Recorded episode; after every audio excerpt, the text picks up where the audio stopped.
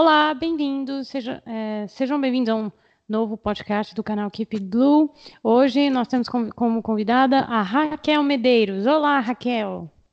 Olá, todos, sejam todos muito bem-vindos. Espero poder ajudar a galera que está estudando para o CACD com a nossa conversa, com a nossa experiência, trocando informações, conhecimento. Muito obrigada, Raquel. Olha, é uma, uma, honra ter você aqui no canal, que você realmente é uma das pessoas mais influentes aí no, no Instagram, nas redes sociais e no WhatsApp, que ajuda muito, muita gente, sempre com boas intenções, e que também estuda pra caramba. É, eu fico honrada também de participar, e a minha intenção é mesmo trocar conhecimento com a galera, é, a gente socializar o conhecimento, para que todos possam crescer juntos, né? Acho que esse é o importante, que todo mundo possa ter o seu espaço. Então tá, Raquel, tá, agora vamos começar a entrevista. É, então, a primeira, minha primeira pergunta, quem é a Raquel Medeiros?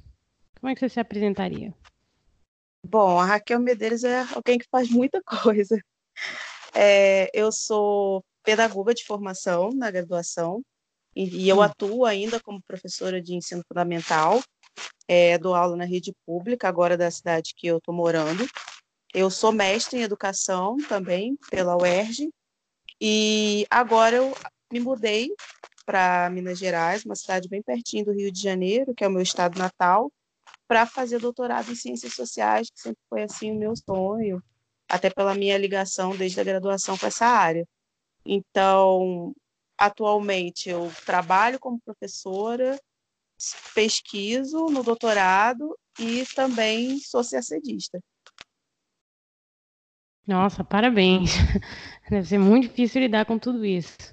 É, como o CACD chegou à sua vida? Quando você decidiu ser diplomata? Bom, assim, é, a graduação que eu fiz, ela não tem muita ligação com o mundo CACDista, né? Aliás, poucas graduações no Brasil é, têm essa ligação e conseguem ter uma amplitude de, de mostrar as várias, é, os vários caminhos profissionais que o graduando pode ter. Mas eu sempre gostei de trocar ideias com os meus colegas de trabalho e numa escola que eu trabalhei, uma das colegas queria ser diplomata. E até então eu não, não conhecia, eu tinha acabado de fazer minha graduação, eu não conhecia a área, e ela me mostrou.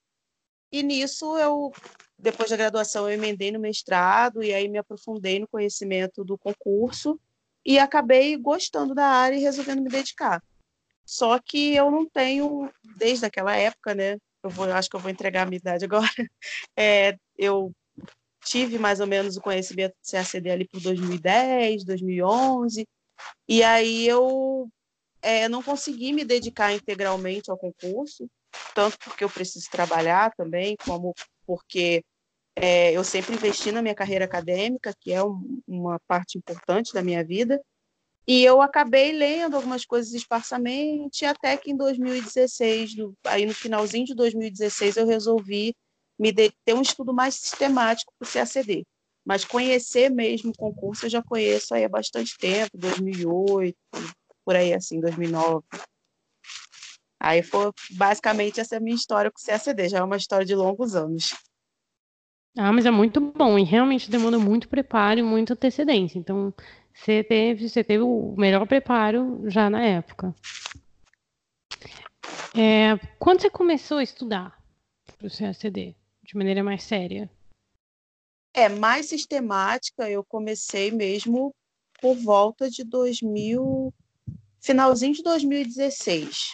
Né, como eu disse, eu já conheço o concurso aí 2008, por aí assim, foi, bem na época que eu emendei para o mestrado mesmo, é, porque eu emendei logo da graduação para o mestrado, né, e, e aí veio esse turbilhão, eu tinha que pesquisar, e aí conheci o concurso, e aí, nisso, eu também passei, logo depois que eu terminei o mestrado, é, finalzinho de 2011, eu acho, por aí, para 2012, eu acabei entrando no, num doutorado, é, esse doutorado não deu certo, enfim, por várias razões. Eu saí na metade dele, fiquei um tempo de ato na minha carreira acadêmica, fiquei só trabalhando. E nesse ato de, oh meu Deus, o que, eu vou fazer? Porque eu quero mudar de profissão, eu quero fazer outras coisas, eu quero pesquisar. É, em 2016, finalzinho de 2016, eu falei, não, agora eu vou sentar e vou, é, vou realmente estudar. Só que nisso aí eu comecei a estudar e tal, entrei em 2017 estudando, dei uma paradinha para estudar para outro concurso, porque tem né, o CACDista sempre tem esse conflito entre vou estudar só para o CACD ou vou estudar para outro concurso para ver se eu consigo algo que me mantenha com mais tranquilidade para eu poder investir no, no CACD. E aí, nisso, eu acabei fazendo a seleção para um outro doutorado, que é esse doutorado que eu estou agora, e acabei passando. Então, é, aí, mais uma vez, eu entrei em conflito, né? Porque eu entrei novamente no sistema de trabalho, pesquisa e CACD. Então, é, é, um, é um movimento, assim, de... É um processo de idas e vindas, assim. Uma hora eu consigo dar uma equilibrada em tudo. Hum. Não, mas é a realidade muito sacedistas mesmo. E a gente sempre tem que preparar o que está a vir, que seja o Itamaraty ou doutorado ou várias outras coisas. É, como é que foi o seu estudo? Você fez é, cursinho é, online, presencial? Você acha que é melhor estudar sozinho? E tem, tem umas dicas assim que você começou a desenvolver, especialmente o CACD? Sim, na verdade, é, é, eu acho que a minha entrada assim mais profunda no mundo do CACD é, acabou tendo uma vertente assim, eu, eu procurei entrar nesse mundo CACDista com uma, um olhar muito crítico, né? Até por conta da minha realidade, que é que vai na direção oposta do, da glamorização que tem da própria profissão de diplomata, né? Então, eu entrei no mundo CACDista sem saber muita coisa, porque alguém me apresentou a carreira e eu me animei. É, mas conforme eu fui descobrindo mais sobre a carreira e sobre o próprio mundo CACDista, é, eu vi que que a gente tem que olhar assim esse mundo com um olhar mais crítico, de que não é uma coisa tão glamurosa assim, de que as pessoas, né, são pessoas, evoluem como seres humanos, a gente não é estudo o tempo todo. Então, é, o fato de eu estudar e de eu trabalhar e eu não poder abrir mão dessas duas coisas é, entrou muito em conflito com, com me dedicar mesmo ao CACD. Eu sempre, assim, agora bem menos, mas eu sempre me senti muito culpada por eu não poder me dedicar integralmente, como eu vejo em muitos relatos de gente que até foi aprovada e se dedicou assim, né? Tipo, ai, parei minha vida para me dedicar ao CSD. Então, todas essas coisas da minha vida pessoal, acadêmica, profissional, foram entrando em conflito com o concurso e eu passei assim a ser basicamente uma CSDista militante pela saúde mental e com um olhar mais crítico não só da profissão, mas do, do concurso em si, né? Porque uma coisa é a gente uhum. falar da carreira de diplomata, outra coisa é a gente falar do mundo CACDista, né? Que são duas coisas que se cruzam, mas que têm as suas particularidades e a gente precisa olhar com, com um viés bem crítico, assim. Então, eu passei a querer mostrar a minha rotina como sendo uma rotina de alguém comum, de alguém que passa por dificuldade, de uma professora de ensino fundamental que a gente sabe que no Brasil e no mundo não ganha muito bem e que precisa complementar a sua renda como pode, mais a precarização do trabalho acadêmico que agora no Brasil está né, alcançando níveis estratosféricos, né? Então são, são duas situações muito vulneráveis. Eu venho da periferia do Rio de Janeiro, então é um lugar que a gente não sonha em ser diplomata, é, mas, apesar disso tudo, eu, eu entrei em contato com a carreira e eu estou aí tentando. Então, é, eu acho que, que a primeira dica assim, de estudo que eu poderia dar, pensando a partir da minha experiência, é adaptar o estudo à sua rotina. Cada um tem a sua rotina, cada um tem a sua realidade, e a gente tentar copiar a realidade do outro só faz mal para a gente, assim, para nossa saúde física, mental, para para a gente enquanto ser humano, né? É... E aí, nessa parte de dicas, eu vou, vou me estender bastante, porque é algo que, que eu gosto muito de tratar.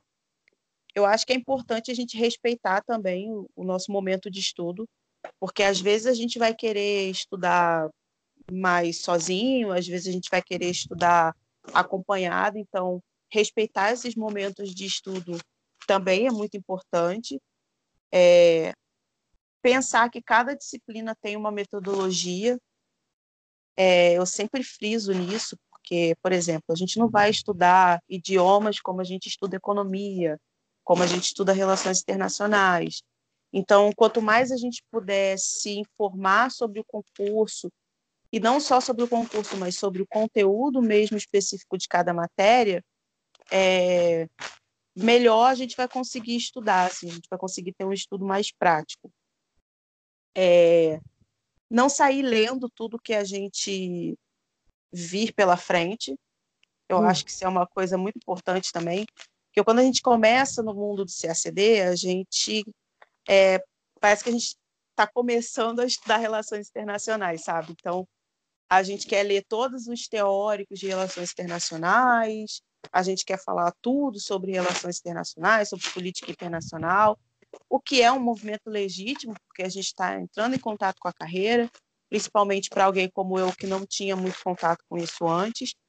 Mas eu acho que é importante a gente entrar em contato tanto com outros CACDistas, tanto com professores que, que são assim mais que se disponibilizam a dar dicas é, nas redes sociais. É, tem muito professor aí bacana que, que é disponível também, que pode ajudar a, a formular uma bibliografia mais adequada.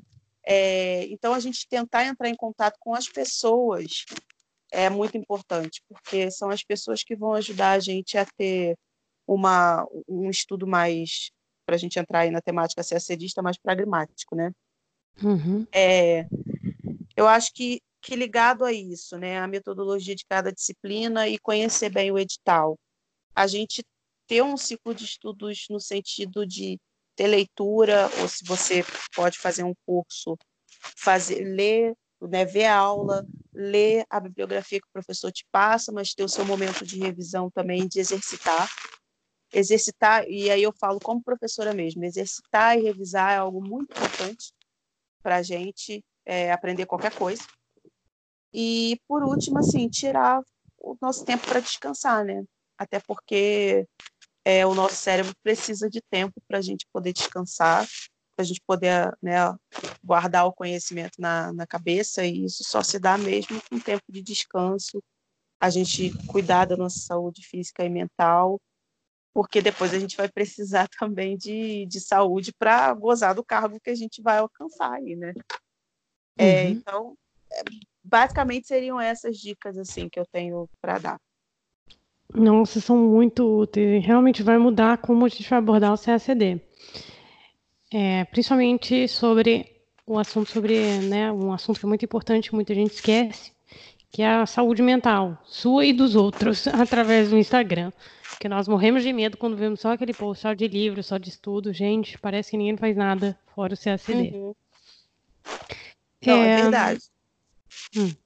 É, e é uma preocupação, assim, tanto que a própria rede também já começou a, a elaborar e aplicar algumas estratégias para cuidar da, da saúde mental dos seus próprios usuários, né? Então, a gente também tem uma responsabilidade enquanto produtor de conteúdo, que todos somos, porque todos temos redes, então todos somos produtores de conteúdo. Então, a gente tem uma responsabilidade com, com o conteúdo que a gente é, produz também, né? Então, hum. eu particularmente sou avessa como você falou, a esses é, Instagrams que têm milhares de livros, né? Que, que aí você se sente pressionado a ler porque o outro leu, ou então aqueles Instagrams que parecem uma papelaria, porque, enfim, eu, eu tenho, eu sou contra o consumismo também, eu tenho toda uma pegada que eu penso que o nosso estudo tem que ser responsável com a nossa saúde mental, mas também com o ambiente. Então, eu acho muito importante a gente tomar cuidado com o que a gente produz mesmo. Acho que é um ponto muito interessante que você trouxe. Então tá. Então já falamos já em todas as dicas que a gente podia dar, que você podia dar para o CACD. É, você também tem um Instagram muito famoso já, com mais de 2 mil seguidores.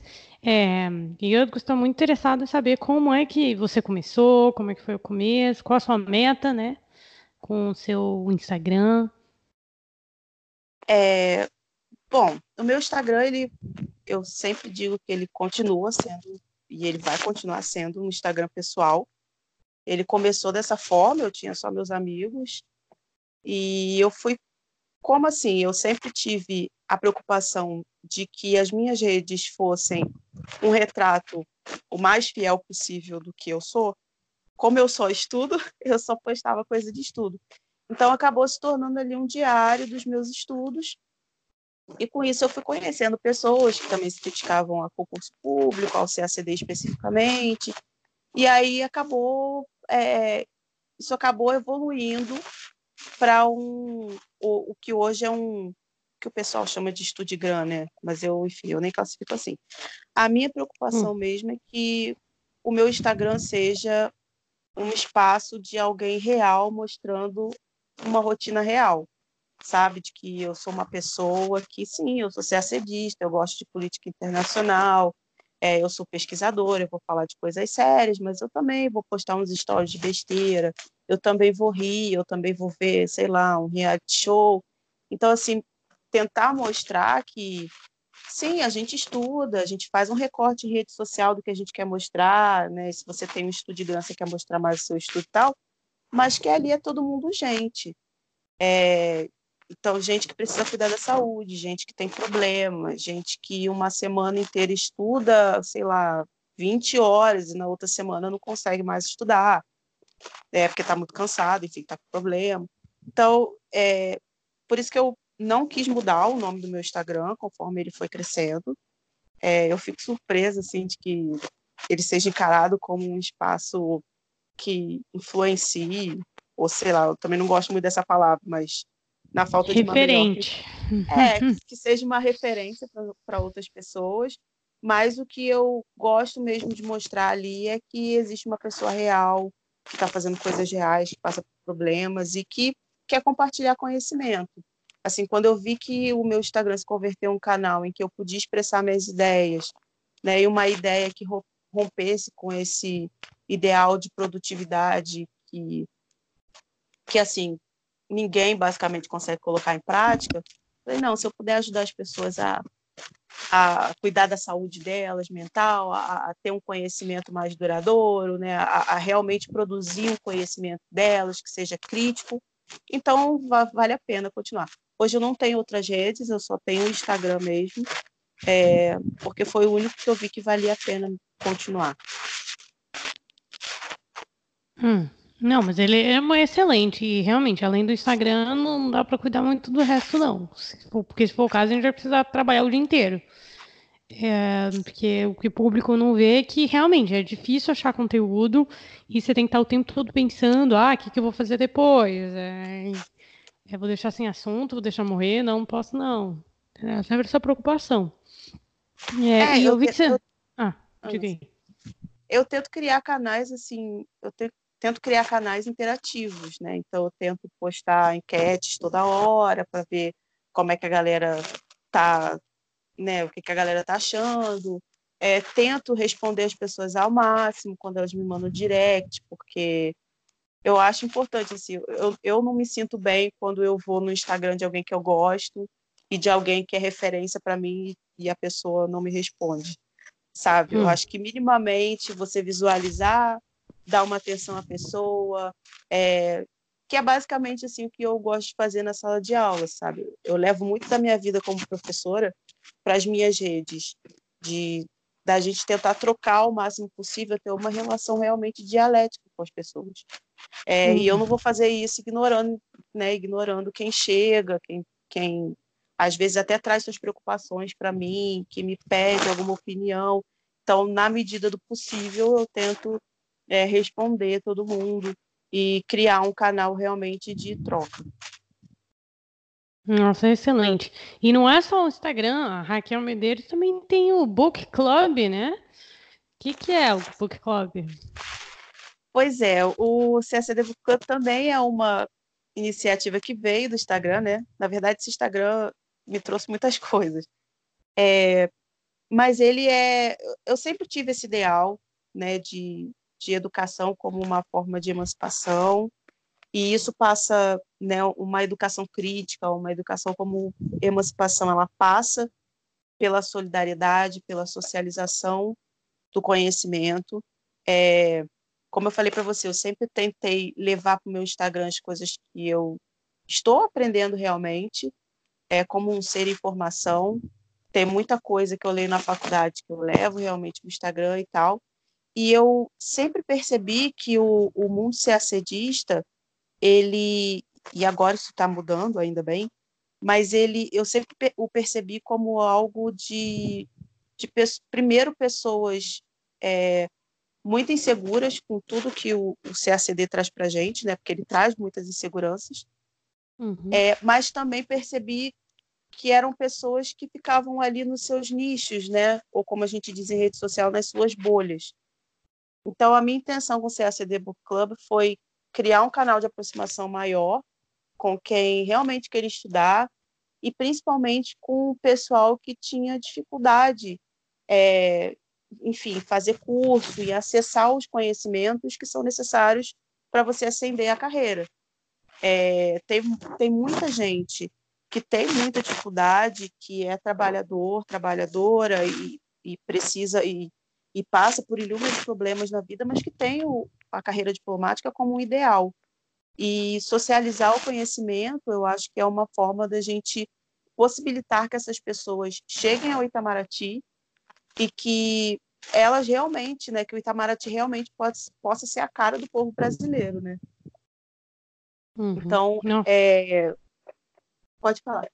Não, é totalmente. O Itamaraty está precisando mais disso, pessoas é, que já tem, já tem pessoas de várias carreiras diferentes, vários backgrounds distintos, mas que isso deveria ser potencializado e expandido e aplicado, né? Porque o, o país mais envolvido é aquele que está em todos os campos.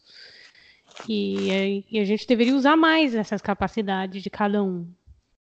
Sim, e, e a minha intenção eu até escrevi recentemente um artigo científico sobre o CACD. Esse artigo está sendo ainda avaliado por revistas acadêmicas, enfim, mas eu quis colocar numa plataforma de acesso aberto e para que as pessoas realmente cheguem a esse conhecimento, porque a minha militância é de compartilhamento de conhecimento, de, de socialização de conhecimento em qualquer esfera, seja acadêmica, seja no CACD, enfim, na sociedade em geral é, mas que a gente ainda tem um perfil muito específico de diplomata, né?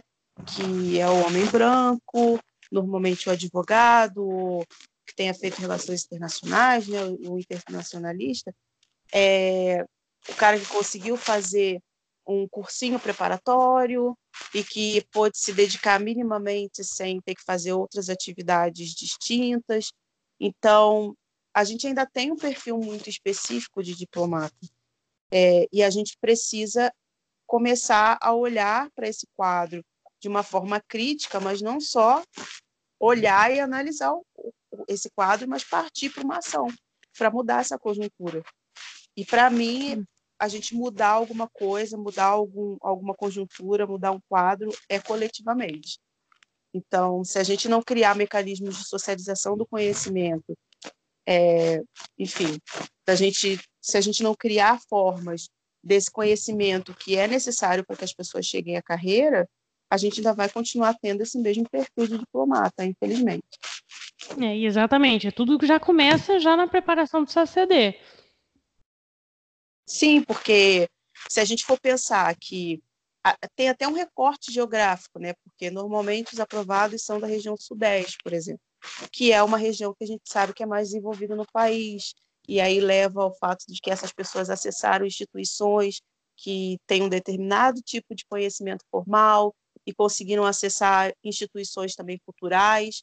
Então a gente sabe que esse perfil, né, ele, ele tem vários recortes, né, vários recortes categóricos, né, que é o que eu uso na, na minha no meu artigo são recortes de gênero, são recortes de raça, são recortes de localização geográfica. E se a gente pensar, todos esses recortes passam por um recorte de classe, né? É, então a gente a gente tem que começar, como você falou, a mudar esse quadro desde a preparação. Porque se essas pessoas não tiverem acesso ao conhecimento né, e a toda a estrutura que é necessária para que elas cheguem lá, elas não vão chegar. É isso aí, então estamos perfeitamente de acordo com isso. É, gostaria de saber mais sobre a sua carreira acadêmica, né? Que você está fazendo doutor, doutorado e estudando para o CACD. É, como é como é que está sendo? Qual você tem um tópico específico? É, claro, que você puder divulgar, né? E como é que está te ajudando o CACD? Sim, é, eu faço doutorado atualmente em Ciências Sociais na Universidade Federal de Juiz de Fora. Estou é, no meu segundo ano, estou terminando meu segundo ano, né? Então estou aí na metade, correndo para fazer texto de qualificação. É, e a minha pesquisa é sobre a rede Mercocidades, que é uma rede de cidades que atua na integração regional sul-americana. Então, assim, eu ainda estou né, propondo alguns caminhos no meu texto de qualificação e tudo mais, mas o que eu, é, o ponto forte da minha tese é que sem a participação, sem criação de mecanismos de participação social, né, de, da participação das pessoas mesmo, essa nenhuma integração regional dá certo. Então, é, quando eu comecei a pesquisar a rede Mercocidades, eu meio que me encantei por ela, porque a gente tem um encantamento inicial pelo nosso objeto de estudo, né? Depois a gente começa a, a ver tanto que a gente, sei lá, eu acho que a gente termina tendo um pouco de raiva no meio do processo. Uhum. É, mas o meu encantamento inicial pela rede Mercocidades era que justamente é, são, são cidades, né? Então, é, os atores subnacionais, para mim, são os atores que mais têm chances e, e mais têm oportunidades de estarem perto da população. É, uhum. E é onde essas trocas entre as pessoas podem ocorrer. É, a gente sabe que a integração regional sul-americana é muito centrada na, no papel do Estado. É, as integrações regionais em si são muito centradas no papel do Estado, né, de, uhum. de modo geral. É, e a gente ter rede de cidades, como a rede Mercocidades, a Eurocidade, é uma forma realmente de chegar às pessoas. E a, a, minha hipótese, que aí vai ser trabalhada devidamente na tese, é de que sem essa integração que passe pela participação social, não tem realmente uma integração efetiva. Uhum. É, e tudo também passa através do cidadão, né? Sim, é, mecanismo, mecanismos de participação, e, e aí não, não só qualquer mecanismo de participação, né? Mecanismos de participação efetivo. Mas como a gente, é, quando a gente estuda a integração regional, normalmente não se fala muito de canais de participação, é, eu quero me debruçar sobre isso e eu quero realmente estudar se esses caminhos estão sendo aplicados e, se aplicados, se eles estão sendo efetivos na integração sul-americana. Nossa, então realmente já está mudando o mundo aí e só falta aplicar. É, Para acabar a nossa entrevista, é, tem algum projeto, outro que você faz assim que você adoraria, você gostaria tipo, de divulgar? Sim, é na verdade, convidar as pessoas que ainda não conhecem o meu Instagram, que é o RAQ underline Medeiros, né? Eu tô como Raquel Medeiros lá. É, porque, como eu falei, ele evoluiu, né? Eu ainda mostro a minha rotina real, mas eu compartilho o que eu estou aprendendo, tanto no CACD como no meu doutorado, que são coisas que se cruzam aí. É, a ideia é compartilhar o conhecimento mesmo, é por lá também que as pessoas conseguem acessar o CACD Book Club, que é o nosso clube de leitura é, de uma obra basilar para o CACD. A gente lê uma por mês e a gente troca experiências. Temos um grupo separado para isso, né, como, como eu tentei falar anteriormente. É, mas também por conta de pedidos de colegas que trocam ideias comigo lá pelo Instagram também, eu estou montando. É, a princípio vão ser duas aulas mas depois com feedback né, da galera pode ser que vire aí um curso online, é, um sobre técnicas de estudo e outro sobre técnicas de elaboração de trabalho científico, né? Pelo menos uma introdução. Então, é por lá, pelo Instagram, que eu dou as notícias de como essas aulas vão acontecer, que eu dou todos os passos para quem quiser também participar dessas aulas. É... E do mais, assim, me, me seguindo lá, tem muito compartilhamento, tem muita socialização de conhecimento e para a gente trocar ideia. Então, quem quiser só chegar para trocar ideia também está valendo. Então tá, olha, excelente. É, já estou fã do episódio.